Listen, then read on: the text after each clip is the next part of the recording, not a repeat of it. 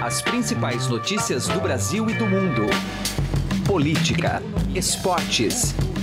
Informação com a credibilidade do maior jornal do país. Estadão Notícias. Olá, eu sou Emanuel Bonfim e está começando a partir de agora mais uma edição do Estadão Notícias, nosso podcast com análises, entrevistas e informações sobre os temas mais importantes do momento no Brasil e no mundo. A comissão parlamentar de inquérito que pretendia investigar o ativismo judicial de cortes superiores foi arquivada após alguns senadores retirarem suas assinaturas. São eles Tasso Gereissati, do PSDB do Ceará, Cátia Abreu, do PDT de Tocantins, e Eduardo Gomes, do MDB de Tocantins. Reportagem do Estadão revelou que ministros do Supremo articularam nos bastidores para que a CPI não fosse adiante. O jurista Modesto Carvalhosa, convidado da edição de hoje do programa, lamenta o episódio e lembra que é parte da missão do legislativo fiscalizar a conduta do Poder Judiciário. Para Carvalhosa, existe uma seletividade do STF na escolha do que é julgado e processado. Ainda dentro desta relação conflituosa entre os poderes, o STF começa a julgar hoje alguns temas vinculados à pauta de costumes, como a criminalização da homofobia. Segundo relata aqui para gente o repórter Rafael Moraes Moura, temas sensíveis como esse colocarão o Supremo em rota de colisão com o Congresso Nacional notadamente mais conservador. O Estadão Notícias é publicado de segunda a sexta-feira, sempre às 6 horas da manhã, e não se limita a estar em apenas uma única plataforma. Você pode nos seguir e assinar gratuitamente via iTunes, Deezer, Spotify Google Podcasts e qualquer agregador de podcasts. Seja bem-vindo e bem-vinda e boa audição. Estadão Notícias. Começou o Boxing Week no Shop Together, o e-shopping com mais de 300 marcas como Lely Blanc, Schutz, Carol Bassi, além de marcas exclusivas como Mixit, Animale e Ricardo Almeida. São descontos de até 50% off. E o melhor, você pode parcelar suas compras em 10 vezes sem juros e receber tudo em casa, com entrega imediata e troca fácil e sem custo. Acesse já e confira o Boxing Week do shoptogether.com.br. Shop Together se escreve Shop 2 Gather. Estadão Notícias.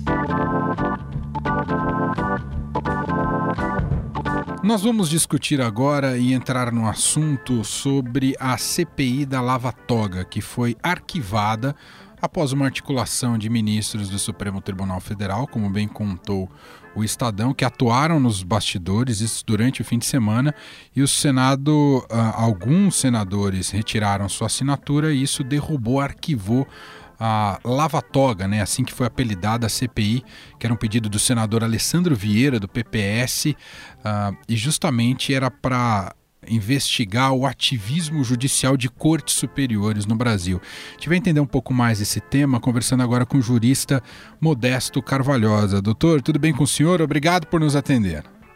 Muito um prazer, Manuel. Doutor, como é que o senhor viu esse arquivamento da CPI, doutor? O que nós temos aqui entre, o, nesse caso, entre o Senado e o Supremo Tribunal Federal é um jogo de gato e rato, né? Um vai aqui, faz uma artimanha ali, o outro se esconde ali, sai do buraco do outro lado, e assim nós temos uma patética situação entre o Senado, na sua tentativa de fazer a CPI, e a pressão do presidente do STF e mais alguns ministros mais ali implicados em situações bastante delicadas, no sentido de que ah, ameaçam, inclusive, a reforma previdenciária, no sentido de que, se houvesse a CPI da toga, eles, ah, com o pretexto do direito adquirido, que consta da Constituição, iriam ah, realmente destruir toda a votação que houvesse favorável à reforma previdenciária por parte do Senado. Modo que, na realidade, Manuel, o, é função específica do Congresso Nacional indagar sobre as atividades dos outros poderes. A, a função principal do poder, do poder Legislativo é a fiscalização da, do Estado e dos outros poderes, e do próprio poder eh, também legislativo. Portanto, isso fica mais uma vez frustrado pela manobra que o presidente do Supremo fez no sentido de impedir esta uh, iniciativa que me parecia bastante razoável. Até falando mais desse mérito da CPI, existe hum. de fato esse ativismo judicial e faz sentido ter uma CPI para investigar isso, doutor? É, o que a CPI gostaria de fazer, pelo que eu tenho acompanhado pelo Estado de São Paulo, pelo Estadão, é, é, a falta de ativismo, né? O sele, e aí a seleção que faz dos casos. Esse que é gravíssimo. Então, pede vista do, do, do, do caso uh, X, que é interessado o, o presidente da República, o ex-presidente ou deputados senadores, e fica ali com a vista para poder prescrever uma situação ou não julgar. Depois, ah, não faz, falta de ativismo, nunca, jamais entram nas, nos processos ah, da, do foro privilegiado. Há 82 deputados que estão implicados em inquéritos e já processados no Supremo Tribunal Federal que ficam ali sem nenhuma, nenhum processamento, sem nenhuma condenação ou absolvição, porque o Supremo é a falta de ativismo dele. Eles não julgam, não processam e não julgam o, os privilegiados da, do foro privilegiado. Então, o que, que nós temos? Nós temos uma CPI que foi proposta no sentido de mostrar como é que esta seletividade de, que o, o Supremo Tribunal Federal faz a favor de uns e em detrimento de outros. Né? Então, é isso que seria objeto é da absoluta procedência esse tipo de indagação que haveria. Né? Mas ah, eu acho que as ameaças feitas pelo presidente do Supremo levaram a retirar de várias assinaturas para que não haja, vamos dizer assim, um perigo à votação ou à, ou à efetividade dessas, dessas reformas que são importantes para o país. Né? Doutor, o senhor vê ah, justamente o, legisla o poder legislativo um pouco ah, temerário em relação ao Supremo Tribunal Federal? A classe política não consegue fiscalizar como deveria, como o senhor bem estava destacando, talvez pela implicação de pares dentro da classe política. Há um espírito de corpo relacionado a isso, doutor? É, eu acho que também existem ah, 82 deputados que estão, 82 parlamentares, aqui eu não tenho certeza, que estão implicados na Lava Jato. Esse pessoal talvez não quer se indispor com o Supremo Tribunal Federal. Né? Agora, os demais ah, senadores, deputados que se interessam em indagar por que, que o Supremo Tribunal funciona erraticamente, com decisões monocráticas de todo tipo, tá certo? conforme a cabeça ou as tendências ideológicas ou partidárias de alguns seus ministros, ah, e aí eu vejo que o, o Congresso não cumpre esse dever de fiscalização. Quer dizer, essa, essa, esse arquivamento do CPI da toga, que foi muito uh, oportunamente promovido ou proposto pelo uh, senador Alexandre Vieira, do PPS Sergipe, realmente mostra que não cumpre o, Congresso Nacional, não cumpre o seu principal papel, como falei, de fiscalizar o, as condutas dos demais poderes. Portanto, essa é mais uma prova de uma frustração que a nação uh, tem uh, hoje nessa data. Né? Muito bem, ouvimos aqui o jurista Modesto Carvalhosa opinando um pouco mais sobre esse arquivamento da CPI foi batizada de Lava Toga, que não teve. É, foi inter... É, eu tava brincando, viu, doutor, que essa não é uma CPI que acabou em pizza, essa não. Nem pediram a pizza, né, doutor? Exatamente. Pois é, mano, é isso aí. Obrigado pela, pela participação aqui, viu, doutor? Tá, um abraço. Um abraço. Ainda sobre a STF, conversei com o repórter Rafael Moraes Moura sobre outra frente de julgamentos que deve colocar o Congresso em rota de colisão com os ministros do Supremo. Vamos ouvir. O STF está se digamos assim, se antecipando ao Congresso Nacional, já está botando em pauta pauta de costumes, mas pelo STF, não pelo Congresso? Exatamente. A gente tem que lembrar que o presidente do Supremo Tribunal Federal, Manuel Dias Toffoli, ele tem o poder de definir o que, que vai ser julgado pelo plenário da Suprema Corte. Quarta-feira, vão ter um julgamento super delicado de duas ações que pedem a criminalização da homofobia. São ações que foram movidas por uma associação LGBT e pelo PPS, o, o partido, né? E que eles pedem que o Supremo Tribunal Federal declare que o Congresso Nacional foi omisso ao não aprovar uma legislação específica sobre homofobia, mas não apenas isso, querem que o Supremo também dê um prazo final para que o Congresso aprove uma legislação específica. Posso contar um pouco do contexto, Manuel, dessa, dessas ações? Pode, por favor, Rafael. Porque, assim, a gente tem que lembrar que os ministros do Supremo articularam, ao longo do, do último final de semana, a, o fim, digamos, fim daquela CPI que nunca existiu, a CPI do Judiciário, do ativismo judicial.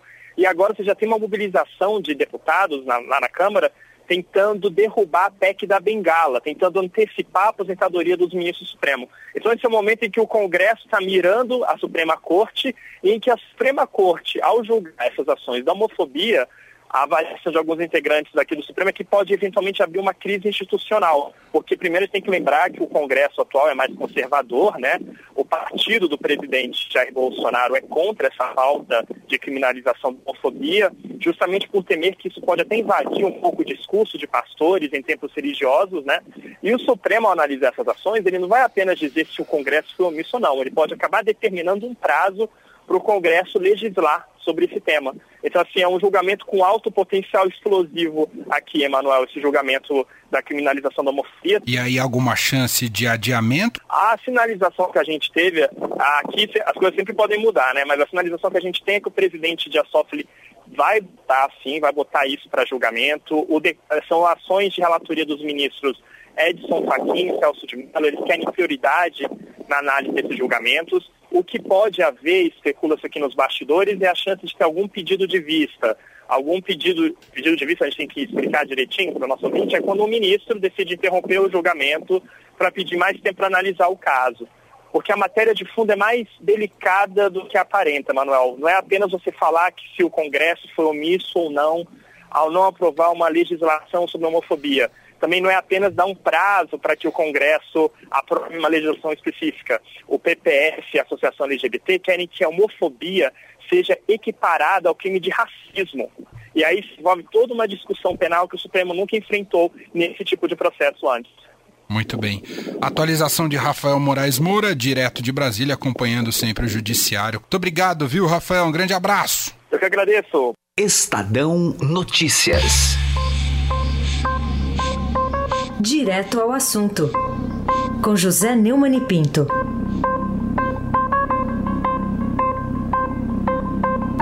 Veja como a impunidade suja as melhores águas no Brasil. Né? Existe um sistema que foi estabelecido nos Estados Unidos em que o presidente da República indica os componentes do Supremo Tribunal Federal. E eles são submetidos a uma sabatina no Senado. O Senado é a casa dos mais velhos, o Senado é, teoricamente, a casa dos mais sábios. E o Supremo deve ser o altíssimo poder judiciário que julga tudo e todos. Bom, lá funciona assim: o presidente não nomeia seu bel prazer. Aqui não. O presidente nomeia quem quer e o Senado aprova todo mundo. Então, um sistema que aparece um equilíbrio de pesos e medidas na verdade, no Brasil, graças à impunidade generalizada, se transforma numa espécie de conluio.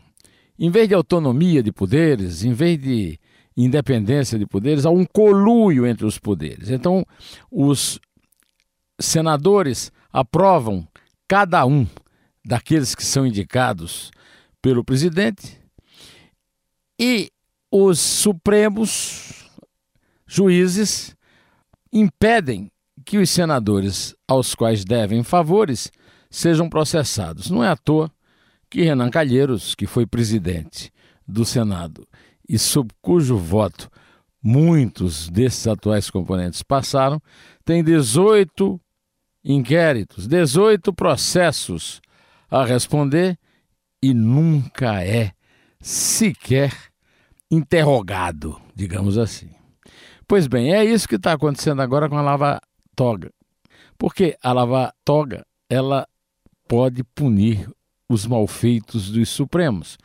Então, os senadores já tinham conseguido as 27 assinaturas para aprová-la, aprovar a CPI para promovê-la, e três já retiraram depois de pressão do Supremo. É a vergonha total, porque são os nossos mais velhos em conluio com os nossos supremos juízes contra nós. José Neumann e Pinto, direto ao assunto. Estadão Notícias. Se você já tem um plano de previdência privada, faça a portabilidade para a XP Investimentos. Acesse xpi.com.br e traga sua previdência para XP. Não custa nada, é direto no site e sem nenhuma burocracia. Mais fácil que fazer portabilidade de celular.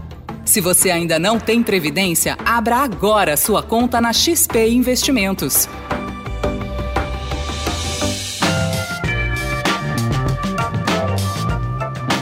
Estadão Notícias desta terça-feira vai ficando por aqui. Contou com a apresentação minha, Emanuel Bonfim, produção de Gustavo Lopes e montagem de Nelson Volter.